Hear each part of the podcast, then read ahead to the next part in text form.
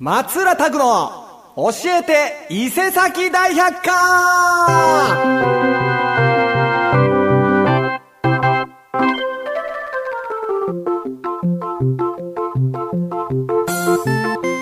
はい、どうも、松浦拓でございます。黄色い帽子の松浦拓ちゃんが今週も元気に放送していきたいと思います。よろしくお願いします。もうね、黄色い帽子かぶり続けてね、ね、東京から、えー伊勢崎に引っ越してきて、ね、えー黄色い帽子をかぶり続け、えーライブなり、ね、だってもう、6代目になりましたね、黄色い帽子が。ありがとうございます、おかげさんで。6代目ですよ。あのーライブとか普段ね、えー、被ってるだけじゃそこまで口果てないんですけど、お店でね、被るようになって、お店はね、やっぱり油もんとか出るからね、汚れが目立つようになってね、お店用と音楽用でちょっと使い分けようかなと思ってます。この番組は毎週日曜日、伊勢崎 FM では午後3時から、ラジオナナミでは午後9時から放送させていただいております。えー、ラジオナミのナナミの方はですね、えスマホ、パソコンからも聞けますので、どうぞ1時間お付き合いください。よろしくお願いします。えー、この番組に対するメールの宛先は、mail、メールアットマーク、fm769.com の方でね、よろしくお願いします。いやー、もう6月も半ばで、多分あっという間にね、だか梅雨だなーとか、えー、ジメジメするなーとか、そんな感じで過ごしてたらあっという間に夏ですね。もう先週も言いましたけども、ちょっと湿度がね、どんどんどんどん上がってきててね、もうなんかもう、体にまとわりつく感じがもう嫌ですね。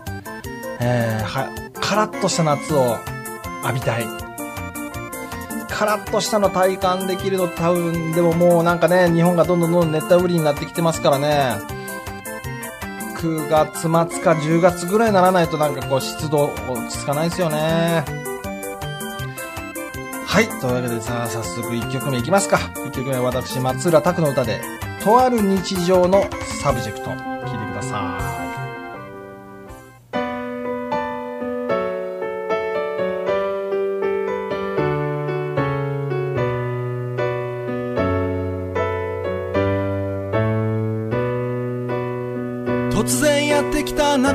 れに少女は泣いた。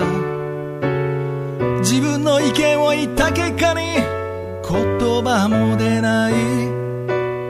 考えが甘いと殴られた少年は思う。壁という名の現実は深く心を蝕んでゆく。路地裏で土下座をさせられていたサラリーマン。数と力でねじ伏せられ弱者となる。警察を呼ぶでもなくただ動画を撮る。やじ馬。素通りして振り返らなかった。私も同罪だろう。負けないで。踏み出す。君を妬んでる。笑った顔の仮けた奴らに負けないで欲望の渦の中這いつくばってでも進んでゆけある日私は変わると言い出した。友人がいました。と輝き出した頃のことを思い出すけれどきっと言葉にする前変わる努力をしてたんだ。だからこそあの人はなすことができるんだろう。味方が増えるということは敵も増えるということ。愛ある言葉もあれば容赦のない言葉もある。厳しい環境にも耐えて飛ぶ渡り鳥ボロボロになりながらも目的地を目指して。負けないで踏み出す君を妬んでる笑った顔の影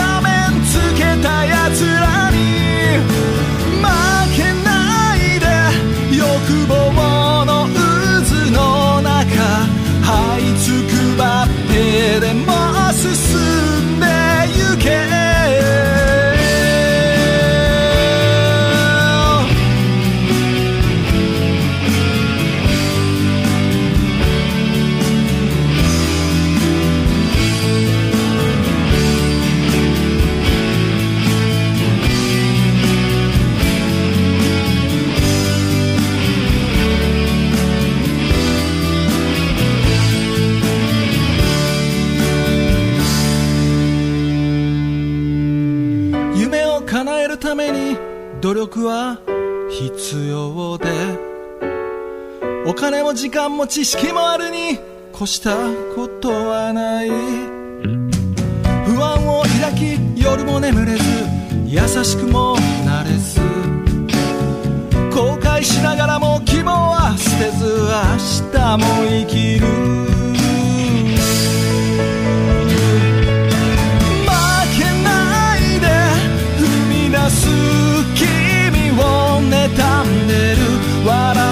顔の画面つけた奴らに負けないで欲望の渦の中這いつくばってでも進んでゆけたどり着くその日が来るまできっと紆余曲折があるだろ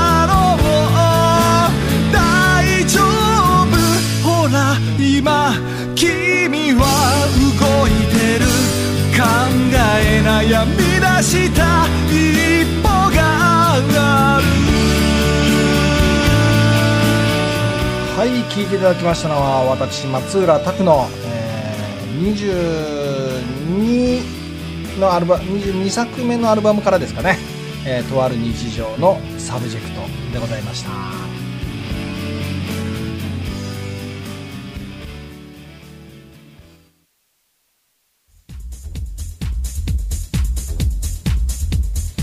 はい、お聞きの番組は松浦たくの教えていせさき大百科でございます。ね。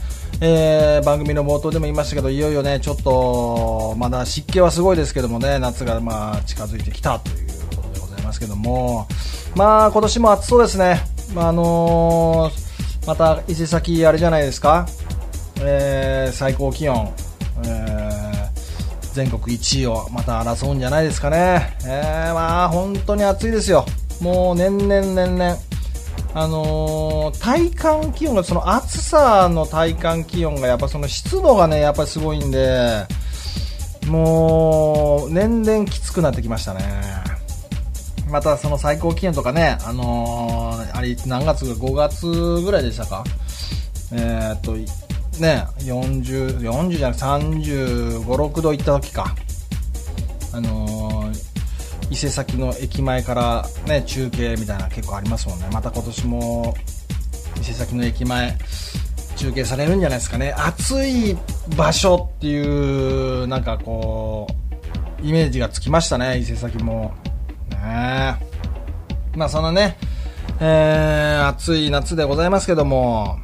まあそんなねあのー暑い季節にはこう冷たいものとか、えーあとはこうスタミナがつくものとかね、こういうのちょっとついつい食べたくなるんですけども、今日ご紹介する、えーグーランキングはですね、夏に食べたくなるものランキングっていうのがちょっとあったんで、もうご紹介したいと思います。うーん、何ですか？夏に食べたくなるものって何あります？もう、あれですかね。ビールと茶豆ですかね。結果ビールかいっていう。やっぱあのー夏の風物詩やと思うんですよ。あの生ビールと、まあ、茶豆って言いましたけど、枝豆でもいいですよ。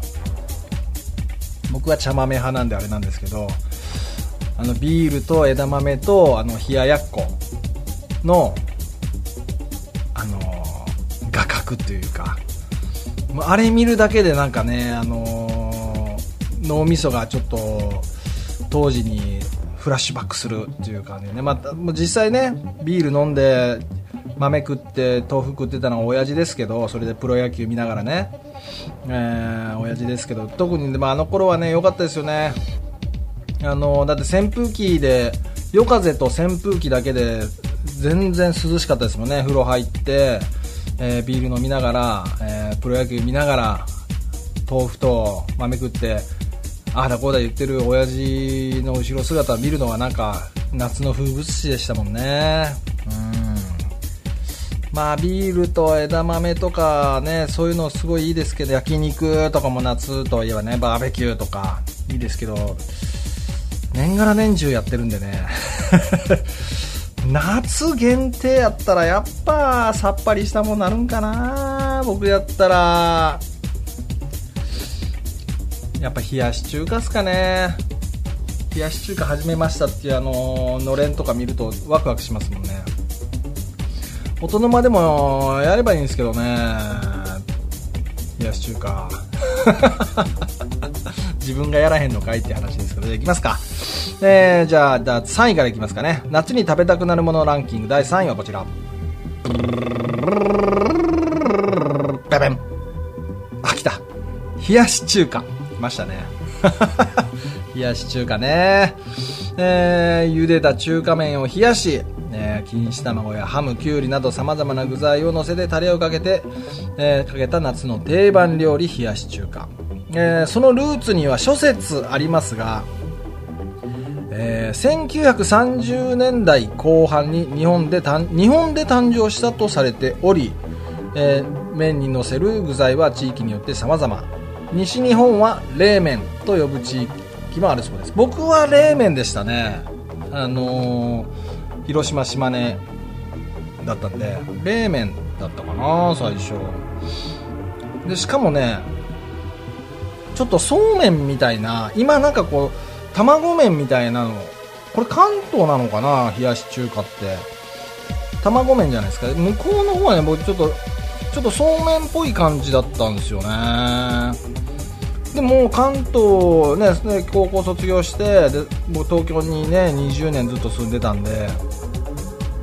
でその冷やし中華だから冷やし中華中華屋さんとかで冷やし中華食べてうわめっちゃ太い卵麺みたいなやつやで食ったらめちゃめちゃうまいと思ったし一番衝撃やったのはからしがあのトッピングというかねあの器の端っこの方にブニュってこうあってからしつけて食べるんやっていうのが最初の、えー、衝撃でしたね、まあ、子供だったから冷麺食ってる時はあのー、なかったのかもしれないですけど冷やし中華僕あの卵麺好きなんですよね。まあ、冷麺といえば盛岡冷麺もいいっすよね。やっぱ食べたいややっぱ麺類最高ですよね。で大人までもね始めたんですけどあのー、卵かけ麺ね。今、えー、ゴールデンタイガーの熊谷のゴールデンタイガーさんが、あのー、一大ブームを巻き起こした TKM ですね。卵かけ麺で TKM これね調べたらちゃんとね商標登録されてたんでねあの TKM っていう名前では、ね、許可をもらわないと出せないんでね。音の間はあの卵かけ麺っていうのでね出してますけども。うまいんですよ。もうハマって。あの堺の先の小島の方かな。にある大黒屋さん海ってとこにですね。がゴールデンタイガーさんから許可をまあ許可もらって卵かけ麺出してるってまあ熊谷にね伊勢崎から熊谷行くよりは全然近いんで行って食べたらまあうまくて3回か4回ぐらい連続で行きましたね。でこれはなんとか自分で作って食べたいなと。ね、もう毎日でもいいなと思うぐらいハマったんですよ卵かけ麺ね。TKM で自分でちょっと工夫しながらいろいろね製麺所行ってこういう麺がいいかなとかってなんで一応まあでもねそのラーメン屋さんに比べたらうちなんてねただの音楽居酒屋ですからがっつりってわけじゃないですけどもあの美味しくできてね夜な夜な食べております。で TKM って麺だから麺ラーメンの麺でまあ、卵つけ麺です。かけ麺か。それをうどんでやったらどうなんやろうと TKU って考えてうどんでやって最初はなんかあんまりやったんですけどすごいコシの強いあの芯のあるあの讃岐うどん使ったらあのめちゃくちゃうまかったです、うん、でうどんでもありですね。でほんとトゥルッといけるんで夏にはちょうどいいですよ。あのー、冷も麺もね、あのー氷でギュッと締めて冷たくしてるんで、あのー、食欲がない時とかはもう本当一人前なんか多分トゥルッといけると思います。で食欲がある人はそこに最後ご飯をかけると卵かけご飯みたいなのになるんでもうどっちも最高ですね。はい。ってことで3位が冷やし中華。じゃあ2位いきましょうかね、えー、夏に食べたくなるものランキング第2位はこちら。氷。あーかき氷ね。もうみんな大好きっすよね。僕しばらく食べてないな、頭痛くなるイメージしかないですよ。で一回伊勢崎のどこのお店やったかな。そのふふわふわのあのーいい氷を本当に細かく、あの削ってやった、まあ、高級まではいかないですけどちょっと高いかき氷って頭痛くならないんですよ。キーンってならないんですよね。それ一回食べたのが何年前やろ？45年前ぐらいかな。そっからかき氷食べてないですけど。で氷を細く削ってシロップなどの、えー甘味を加えたかき氷。その歴史は古くえ平安時代中期に、えー清少納言が記した枕草子に登場する削り火氷と書いて火ですね。削り火がルーツとされています。その後氷の入手が容易になった明治時代に普及し始め1869年には横浜に国内初のかき氷店が誕生しました。歴史は古いですね。平安時代からまあ、その時氷に何を甘味なのか何をかけてたのかわかんないですけどへえ、まあ、氷を運ぶ仕事ってのもありましたもんね。すごいな1869年に横浜に国内初のかき氷。これは平安時代だから日本の生み出した食べ物なんですかね。さっきの冷やし中華もねえー日本で誕生したって言われてますからね。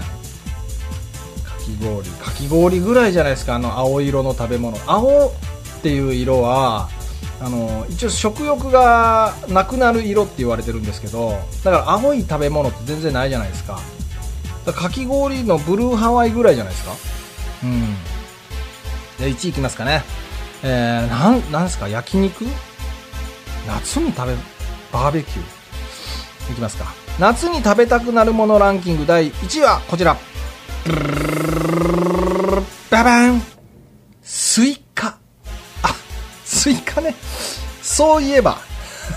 そういえばスイカありましたね。いやーまあスイカか、まあ、夏といえばもう昔からの風物詩というかね夏の風物詩だもんな。夏の絵を描いてくださいって言ったらスイカ出ますもんね。でもぶっちゃけスイカ割りってやったことあります？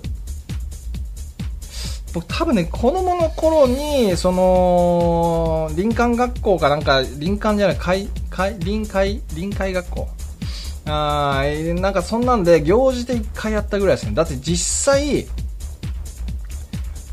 おもろいでおもろかった記憶はあるけど結局スイカがぐっちゃぐちゃになるんですよ。どうやって食べだから最初から綺麗に切った方がスイカはねちゃんと食べれるから。うん実家もねスイカが作ってて実家で、あのー川の真ん中にちっちゃい畑ね島畑って呼んでましたけど畑があってそこでスイカ作ってて。で島根の実家は井戸があるんですよね。でその井戸にスイカを下ろしてスイカを冷やしてで食べるときに井戸からこう上げてスイキンキンに冷えたスイカを毎年夏食べてましたね。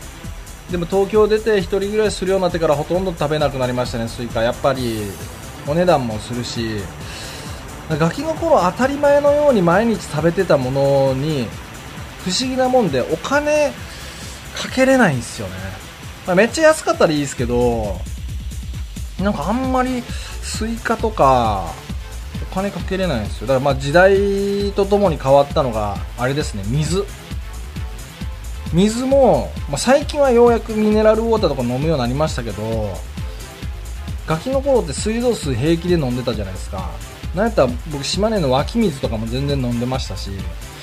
で東京来て東京最初住んだ時のあのカルキがやばすぎて水道水ってこんな味なんみたいな。で水みんな買うじゃないですか。一時期流行ったオアシス小僧とかね。あのエビアンを首から下げて入れ物に入れて首から下げたオアシス小僧ってのが結構流行ったんでエビアンエビアンとかボルボルビッククリスタルガイザーか。あの辺をね持って歩くっていうのが主流だったんですけど水はね水道水を飲める時代だったんで買おうと思わなかったですね。じゃあまあ4位以降いきますかね。えー夏に食べたくなるものランキング第1位がスイカ、2位かき氷、3位冷やし中華、4位、そうめん、冷麦。僕ね、そうめんと冷麦の違いがよくわかんないんですよ。間にピンクとか緑が入ってんのが冷麦なんですよ。ちょっと太いんか、冷麦の方が。そのぐらいのあれしかわかんないですね。でもそうめんはいいですよ。ほんまに。あのー、いくらでも食えます。夏めっちゃもらえません？お中元とか。なんかそういうので。でもそうめんって簡単に食べれるし、結構お腹いっぱい食えるんですよね。麺類だったら僕いくらでも食えるんで。ねでもそんなに、あの、薬味を入れれば飽きも来ないし、まあでも今年は卵かけ麺でいけるんでね。最高です。5位、ソフトクリーム。ソフトクリーム夏ですか？夏のイメージあんま、あんま春、冬は寒いですけど、夏ってソフトクリーム食べるとすぐ溶けるじゃないですか。あんまりソフトクリームのイメージないなトウモロコシ。トウモロコシはいいですね。えー、朝どれのトウモロコシとかね、最高ですよ。うな重、うな、うなぎか。そうか、夏バテ防止のうなぎね。ああ、うなぎね。えー、っと、あそこのうなぎ屋さんの名前何やったっけな。あー、ど忘れした。なかなか予約が取れないんですよね。あのー、うちの娘が、えっと、まだ小学生なんですけど、あのー、ほんまに寿司好きで、回転寿司が。で、まあ、奥さんがね、仕事とか出かけてる時とか、娘とじゃあ何食べるとか、まあ、奥さんいてもいいいいんですけど、昼飯、休日のね、昼飯とか何食べるって言ったら、大体娘ほぼほぼ100%の確率で寿司って言うんですよ。で、ある時、えーっと、メガトライアルできたじゃないですか。ね、あのーあそこの、伊東洋華堂だったとこに。で、あそこ、うちもよく行くんですけど、で、えー、今日晩飯どうするってああのスーパー内をねスーパーとトライアル内内を歩きながら行ってまあ僕の中ではまあまあどうせ寿司って言うんやろうなと思ったからあの惣菜コーナーのお寿司とかねあのまあそれ買うんかなと思って寿司なんかなと思って今日ど何食べたいって言ったらびっくりしたのがもうちょうど鮮魚コーナーやったんですよ。で鮮魚コーナーにも寿司あるから寿司って言うやろうなと思ったらあのうなぎを指さしてこれが食べたいみたいな。え？うなぎ？って言って。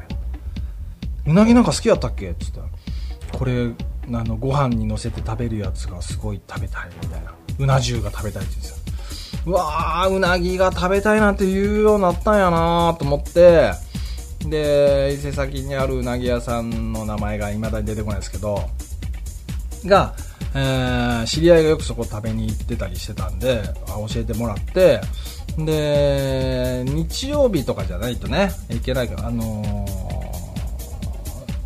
お座敷があるから、まあ、そお座敷が一部あるのかな。でそことか予約していこうかなと思ったけどもう予約がいっぱいで全然入れなくて。だから未だに娘をちょっとうなぎ屋さんに連れてってあげられてないんですよね。いやスーパーでうなぎ買って食べるのでもいいんですけどどうせ初めてね寿司以外を食べたいって言ったからちゃんとうなぎ屋さんの食べさせてあげたいんですけどね。1ヶ月以上経ちましたね。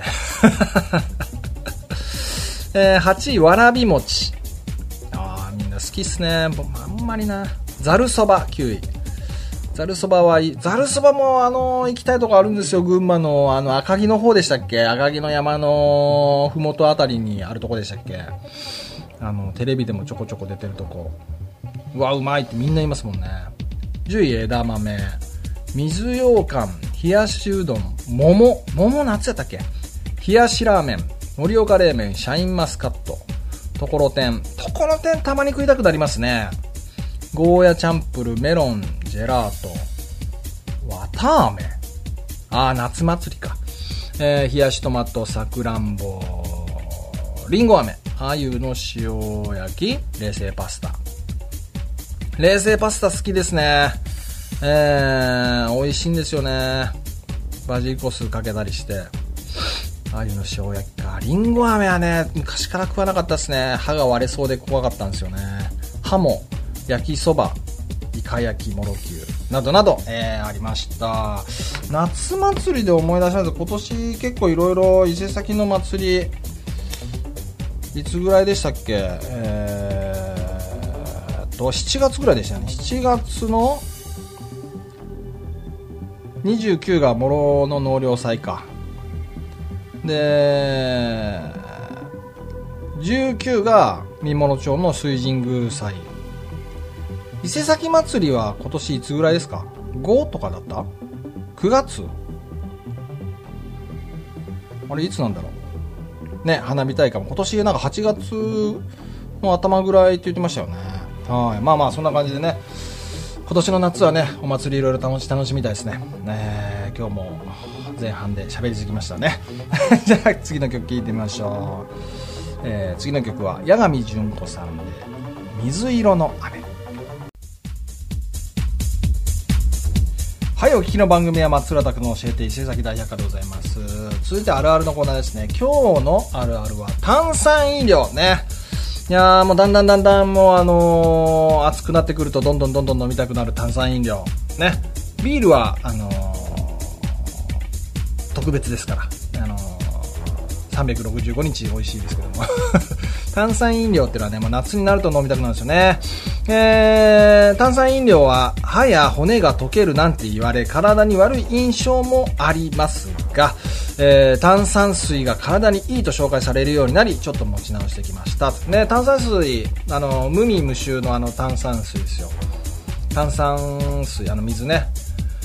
あれ好きな人多いですよね。僕全然飲めないんですよ。無味無臭がダメで。無うん、無臭はまだいいけど、無味がダメなんですよね。だから水もあんまりなかなか飲めないんですよね。炭酸飲料あるある。開けた時にブシャとなる。まあね、まあ炭酸飲料では一番あるあるなるですね。振ったつもりがなくても振られていてこうなったり、友達のいたずらでこうなったりします。でもね、そういう時のあの対処法みたいなのがあって、缶の周りにデコピンを2、30回、パコンパコンパコンってデコピン2、30回すると、防ぐのを防いでくれるらしいですよ。あ、吹き出すのを防いでくれるらしいですよ。で、これちょっと豆知識でしたね。カンカンカンカンつって。えー、次、えー、炭酸飲料あるある。ゲップが出る。まあ、これはね、ガスですから。胃の中のガスをね。あー、もうゲップとガスで思い出したらもうすぐ健康診断いかな。ダメですね。いやーもう嫌なんですよね、バリウムが本当に。次。炭酸飲料あるある。たまに全く飲めない子がいる。ね、いますね。うちの娘もそうです。もう、あの、炭酸系の飲み物一切飲めないですね。嫌だって。絶対コーラとかも何にも絶対飲みたくないって炭酸がに、えー、飲める人からすると損してるような気がしますが、飲め炭酸が飲めなくても意外と困ることは少ないです。はい、次。夏に無性に飲みたくなる。ねえー、夏の、特に夏の疲れた時は飲みたくなります。この疲労物質の、これは疲労物質の水素イオンを炭酸が取り除くため、体が欲するんだそうですよ。疲労物質の水素イオンっていうのが体にあって、それを炭酸が取り除いてくれるってこと？違うか。疲労物質の水素イオンを炭酸が取り除くため体がそれを欲してしまうためって書いてためが多いな。あとは喉越しの良さが心地よかったり糖分がストレス解消につながったりするとも言われてます。まああの適度な糖分も必要ですからね。塩分糖分は。はい。次。あるあの炭酸飲料あるある。めちゃくちゃ飲みたい時に一口で飲んで一口飲んで満足か。ああそうですね。あめ例えば、めっちゃコーラ飲みたいってなって、えー、500のペットボトルとか買うけど、まあ、一口飲んで、ゴクゴクゴクって飲んで、はぁ、満たされたってなった時の残りのペットボトルの可愛さね。か かわいそさね。半分以上。僕、僕はだから、まあ、外ではあんま飲まないですけど、家で飲むときはもう、2リットルとかのね、ペットボトルに、あのー、買って、あの、グラスとに氷入れてあの飲むようにしてます。コーラとかねコップに氷注いででそこにコーラを注いで飲むのが一番うまいですよ、うん、人が飲んでると美味しそう。ああなるほどね。隣の芝生は青いという言葉がありますがまさにそれ。他人が炭酸飲料を飲んでいると妙に美味しそうに見えます。でも実際に買って飲んでみると一口二口でやめちゃうことも多いです。炭酸飲料あるある。一気飲みに挑戦やる人多いですよね最後。あ、最後じゃないか。えー、炭酸飲料あるある。バナナかけスプライトや、メントスかけるコーラに挑戦。で、メントスコーラは知ってますけど、あの、コーラの中にメントス入れると、プシューってあの、飛び出すやつ。バナナを食べてスプライトを飲むと吐いてしまうっていうのが知らないですね。バナナを食べた後にスプライト、これ知らなかったですね。へー。ただ、バナナを食べてスプライトの方は面白さもあるけど、実際に吐いてしまうので閲覧注意ですからね。へー、そうなんだ。知らなかったですバナナスプライトは。やらない方が良さそうですね。次間違って炭酸水を買ってしまう。ああこれ僕と同じですね。炭酸飲料と勘違いして砂糖などが入っていない炭酸水を買ってしまうこともあるでしょう。パッケージのデザインがいいと炭酸水なのか炭酸飲料なのか分かりにくいですよね。ね。炭酸水はでも好きな人多いよな。特に女性が多いですね炭酸水好きな人は。で最後ドリンクバーで1杯まで入れたのに席に着いたら半分くらいになってる。ああ泡でね。めっちゃあ泡が消えたらこんぐらいかいみたいなね。はい以上になります。ほどほどに飲んでいきましょう。ということで次の曲は松山千春さんで季節の中で。毎度リスナー面白座談会はい、リスナー面白座談会のコーナーでございますね。お聞きの番組は松浦拓の教えて伊勢崎大百科でございます。えー先週と同じ募集テーマですね。えーそんな勘違いある？どこで誰と間違われた？っていう、先週はね、僕一番好きだったのが、えー一世咲夫さんのですね、土管の上でジャイアント間違われたっていうのがね、いやー、絵に浮かびますよね。ジャイアンってなんか土管の上に座ってるとか立ってるね、公園の土管の上にいるイメージありますからね。公園の土管の上に座ってて、おおジャイアンって言われるのもなんなんですけどね。もし、いい、いい回答でしたね。で、今週も行きましょう。ラジオネーム、配達マンさんありがとうございます。そんな間違いある？どこで誰と間違われた？配達先で、義理の父親と間違われた。どう？え？配達先で義理の父親と間違われた。義理の父親？奥さんのお父さんと間違われた。父親と間違われる間違わねられるっていうのはなんかこうまあね DNA もあって一応似てるとこがあるからまああれかな。義理の父親と間違われるってことはあんまないですかね。次、えー、ラジオネーム赤木のから風さんありがとうございます。そんな勘違いある？どこで誰と間違われた？神戸で、神戸で、神戸で赤城おろしと間違われた。あ、六甲おろし、神戸は六甲おろしですもんね。六甲おろしなのに、今日は赤城おろしがすごいね、つって、完全に群馬出身の人ですね。えー、次ラジオネームみそマニアさんありがとうございます。そんな勘違いある？どこで誰と間違われた？鳥線で山城屋の店員さんと間違わられた。鳥線に買い物行ったのにあれなんで山城屋さんがいるのって言われたってこと？どういうこと？山城屋さん山城屋で働いてる方が休憩時間に鳥線に行ったってこと？そこはなんかいろいろありそうなんで、もうこう、そこは自分のとこで買いましょうって話ですね。えー、ラジオネームルート354、ありがとうございます。そんな勘違いある？どこで誰と間違われた？日曜日の6時半にサザエさんと間違われた。サザエ、日曜日の6時半にサザエさんと間違われるって、間違えられるか。僕気づいたんですよ。間違われたってこれ変な日本語っすね。間ち今のこのルート3543で分かったけど間違えられたですよね。間違わら間違わられたとかじゃなくて間違えられたですよね。すいません 次、えー、ラジオ名トーテンポールさんありがとうございますそんな勘違いある？どこで誰と間違えられた？露天風呂でゴルゴ13と間違えられた。ゴルゴ13。露天風呂、背後、見せない人ですよね、ゴルゴ13って。ゴルゴ13と間違えられるってことは、なんか持ってたんですか？背中を見せずに、壁にずっとくっついて背中を見せずに、角刈りでもみあげが長くて眉毛太かったんですかね？最後はモロマニアさん、ありがとうございます。そんな勘違いある？どこで誰と間違えられた？フィリピンで社長と間違えられた。これ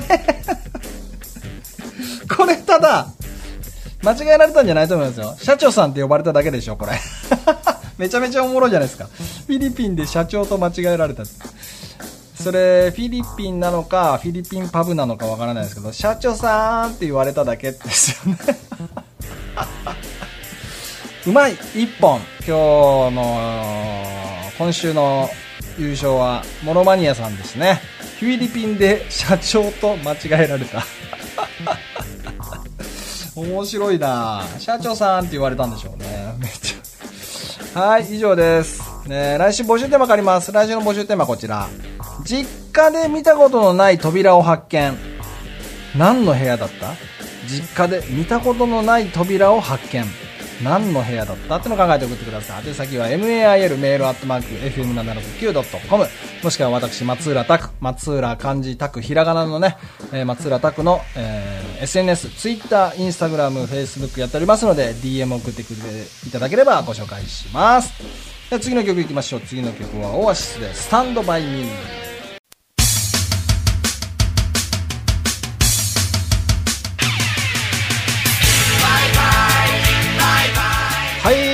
本日も1時間お付き合いいただきましてありがとうございました。松浦拓の教えて伊勢崎大百科いかがだったでしょうか？車運転している方ですね、引き続き安全運転でよろしくお願いいたします。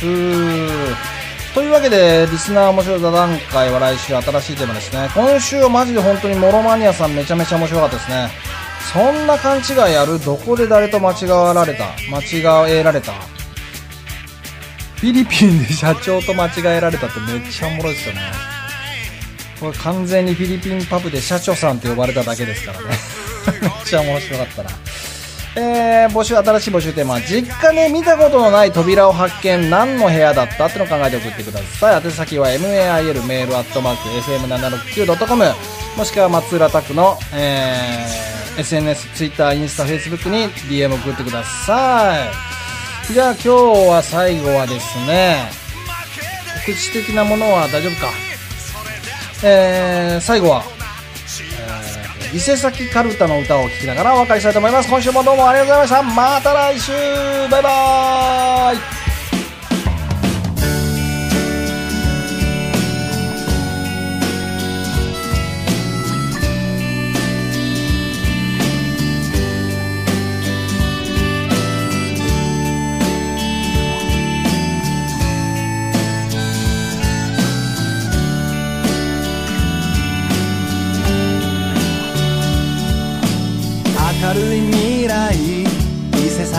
崎市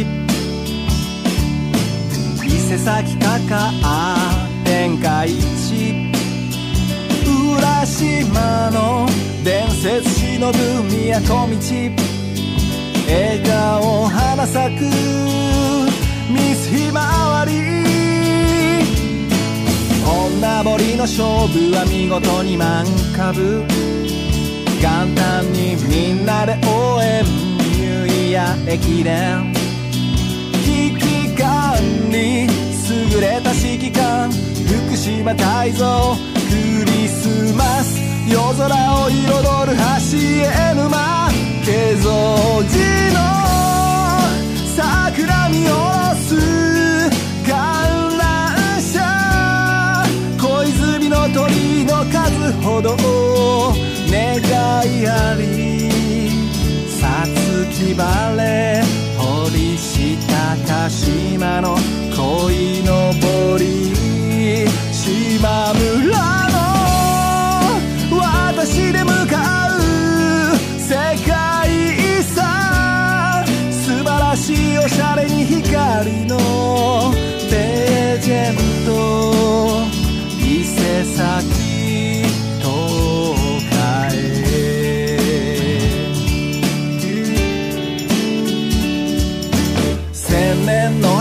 忍ぶ三軒や遺跡そこかしこ伊勢崎もんじゃの登り旗。大正のロマン伝える地方路蝶々トンボ何がいるかな眉ドーム綱取りで傘を広げて人を待つ伝説に弁慶と義経も出る東道年始め期待を込めて初市へ。夏祭り赤堀みこし出し祭り。日中の有効赤堀明日の縁。ぬくぬく重ね着お参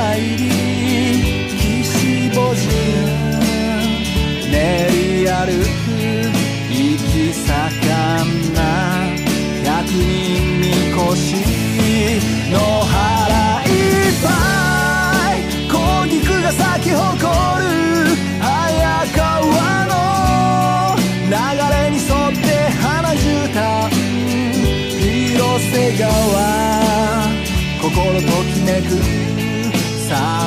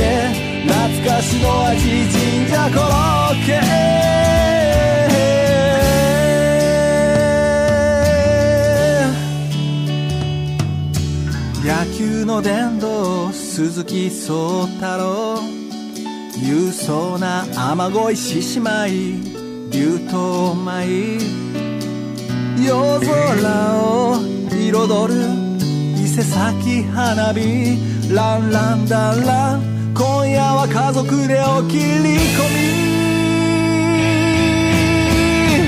み凛々しく